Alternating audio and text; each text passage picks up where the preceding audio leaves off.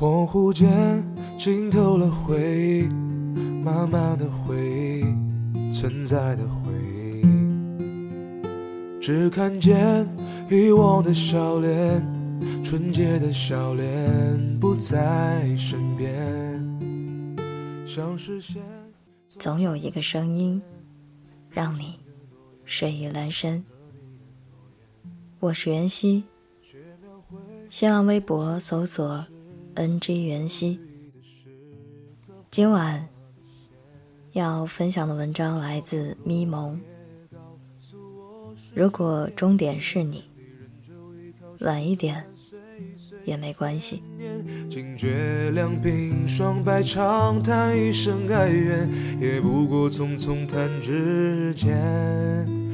在意我存在你心里面，只记得当时没有那么远。希望有一个人能陪你走到终点。没有人会喜欢末班车的，起码阿九这样认为。因为加班，阿九总要赶末班地铁。这天。阿九跟进了很久的项目，砸了。晚上，拖着疲惫的身躯坐上末班车，阿九失神地看向车厢里。这是他第一次观察地铁里的人。对面的座椅上，躺着一个一身廉价西装的小哥，满身酒气弥漫开来。旁边有个穿着艳丽的姑娘，大概。是从哪个 party 回来，妆都晕了，一脸生无可恋。车厢角落蹲坐着结束了一天乞讨的流浪汉。清点搪瓷杯，只有些硬币叮当作响。这是一群没人在乎的人。末班车就是一座城市最大的 loser 集散地。在这些同伴身上，阿九更加看清了自己的失败。伴随着一个急刹，地铁广播里突然传了一声：“哎呦我去！”司机本来准备发通知的，结果不小心飙了脏话，赶紧补救。列车要在前方临时停靠，请乘客耐心等候。乘客们反应都很冷淡，反正已经是末班车了，谁也不会再害怕晚一些。阿九回味起司机那句不小心的粗口，不由得扑哧的笑出了声来。坐在同排座椅另一边的男生看着阿九也笑了出来。阿九觉得有些尴尬，停下笑声，低下了头。男生却自然地开始跟他搭话。男生说：“你知道吗？听说坐到末班地铁会有好运气，乘客可以把他的伤心全都留在地铁里呢。”阿九说：“我的伤心可能有点多呢。”男生说：“没关系啊，末班地铁很空啊。”说完，两个人都笑了。列车也重新开动了。那天，阿九觉得自己的伤心真的全部留在了地铁里。那天之后，阿九常常在末班车上遇到那个男生，他还知道了他的名字，叫大佑。他们在一次次的末班地铁上成了无话不谈的伙伴。阿九告诉大佑。自己暗恋一个叫陈朗的男生，他也会在这一站等末班车回家，坐的却是同一个站点的另一条线路，所以总是遇不到。大佑却告诉阿九，在普电路地铁站，明明有两条线路经过，却不能同站换乘。相比之下，阿九和陈朗已经算很有缘分。大佑还知道很多很多地铁的趣闻，常说着不着边际的话，却让阿九回家的路变成了一段奇妙的旅程。大佑会在弯道来临之前向阿九预告，让他看着车厢里的拉环整齐划一的倒向一边，说他们好像一排醉酒的士兵，连踉跄都要保持步调一致。有一次在地铁上，阿九接到妈妈的电话，得知家里养了多年的松狮去世了，阿九很难过。地铁进行中。大佑突然对阿九说：“你看，那是不是你的松狮？”阿九顺着大佑的手指望向窗外，恍惚中竟然看到了一只狮子。大佑让这班地铁变成了童话世界，阿九甚至相信了那只狮子就是自己家松狮。虽然后来阿九才知道。那时候列车刚好路过上海野生动物园，会看到野生动物也不奇怪。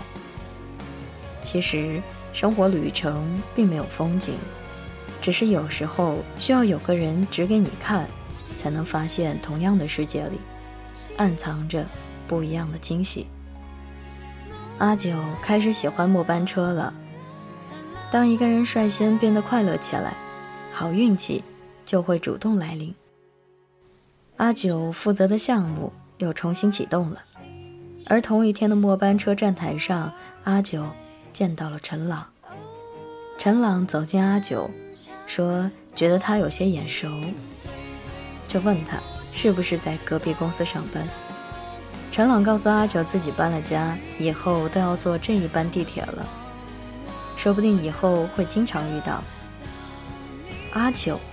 也不是没有幻想过这样的情节，可是真的发生的时候，却似乎没有当时想象的那么开心。阿九边和陈朗说笑着，边走进了末班地铁，刚好和大佑的眼神撞上。大佑突然把右手插进口袋，用左手偷偷对阿九比了加油的姿势，随后闪身走向远处的车厢。那天之后，阿九几乎每天都会在地铁站碰到陈朗，但大佑却再也没有出现过。阿九饶有兴致的把大佑给他讲过的趣事，一点一点的讲给陈朗听。陈朗越笑越开心，阿九却越来越难过。当全部的趣事都已经讲完。陈朗跟阿九告白了，阿九这才发现自己的后知后觉。原来在和大佑一次次的末班车冒险中，自己早就和暗恋陈朗的心情道了别。阿九简单的拒绝了陈朗，而之后，陈朗没有再坐过末班地铁，就像过了十二点的灰姑娘。阿九的一切回到了原点，他再也没有在窗外看到过狮子。大佑的理论似乎失效了。地铁把阿九曾留下的伤心，全都还给了他。列车转弯，看着吊环整齐的倾斜，阿九突然不自控地流起了眼泪。不知不觉就坐到了终点站。广播里的声音把阿九从思绪中拉回现实。终点站已经到了，请所有乘客带好您的随身物品下车。还有，阿九，请在站台等一下。是大佑的声音。阿九哭得更凶了，他一下子起身冲上了站台。他不知道为什么大佑会从驾驶室里走出来。其实有太多他不知道的事了。大佑是个地铁检修工程师，每天坐着末班地铁等待最后一波乘客离开，再开始自己的工作。在末班车上，他看到疲惫的阿九，却轻易地被广播事故逗笑了。那笑容。特别好看。从此，大佑每天都盼着听阿九讲他的烦恼，想着要怎么逗阿九开心。有一天，阿九终于出现了，大佑却看到他的身旁站着陈朗，大佑退缩了。后来，大佑主动申请转岗，去做了地铁司机。在车载监控中看到和陈朗有说有笑的阿九，他也觉得足够安心了。大佑不曾缺席阿九的每一班末班车，只是换了一种方式，继续守护着他。可是直到这一天，他看见阿九一个人在车厢里哭，他终于还是忍不住，在广播里叫住了阿九。大佑问阿九：“是在为陈朗伤心吗？”阿九摇摇头，说：“是因为找不到你。”意外的答案让大佑感到了错愕。那些自以为是的自知之明，他以为是一个人的成全，却成了两个人的阻碍。大友不允许自己再怯懦，这一次他一定要把心意。传达给阿九。大友说：“地铁要经过一整天的运行，才能最终成为末班车。对不起，我绕了些弯路，希望还来得及成为你的末班车。阿九，做我的女朋友好吗？”阿九终于不再哭了，对大友说：“好。”阿九和大友结婚了。阿九还是会每天都坐上末班车，在第一节车厢，隔着一道门陪着大佑开完最后一班车，然后两个人一起下班回家。希望有一个末班车能带走你的伤心，希望有一个人能陪你走到终点。容颜易老，时光一散，愿。每一位长颈鹿都能记得，晚间治愈系会一直在这里，伴你温暖入梦乡。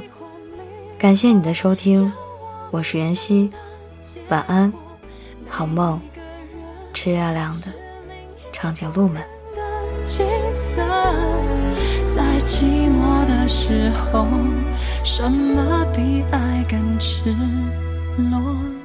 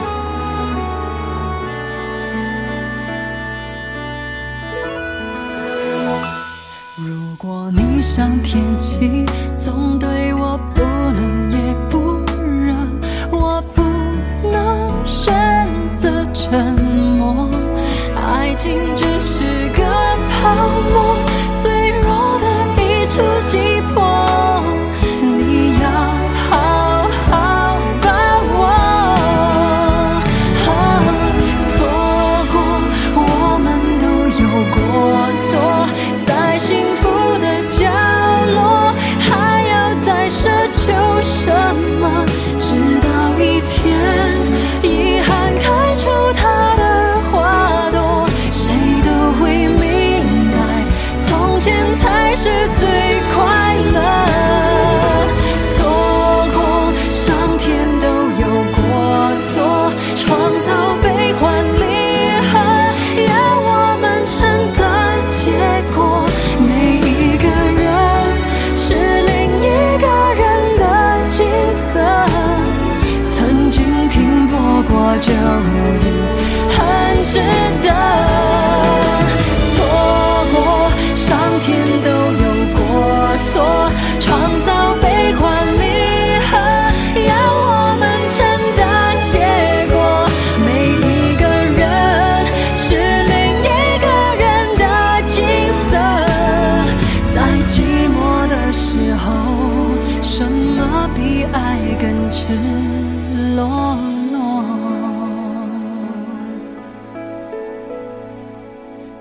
寂寞的时候，什么比爱更值？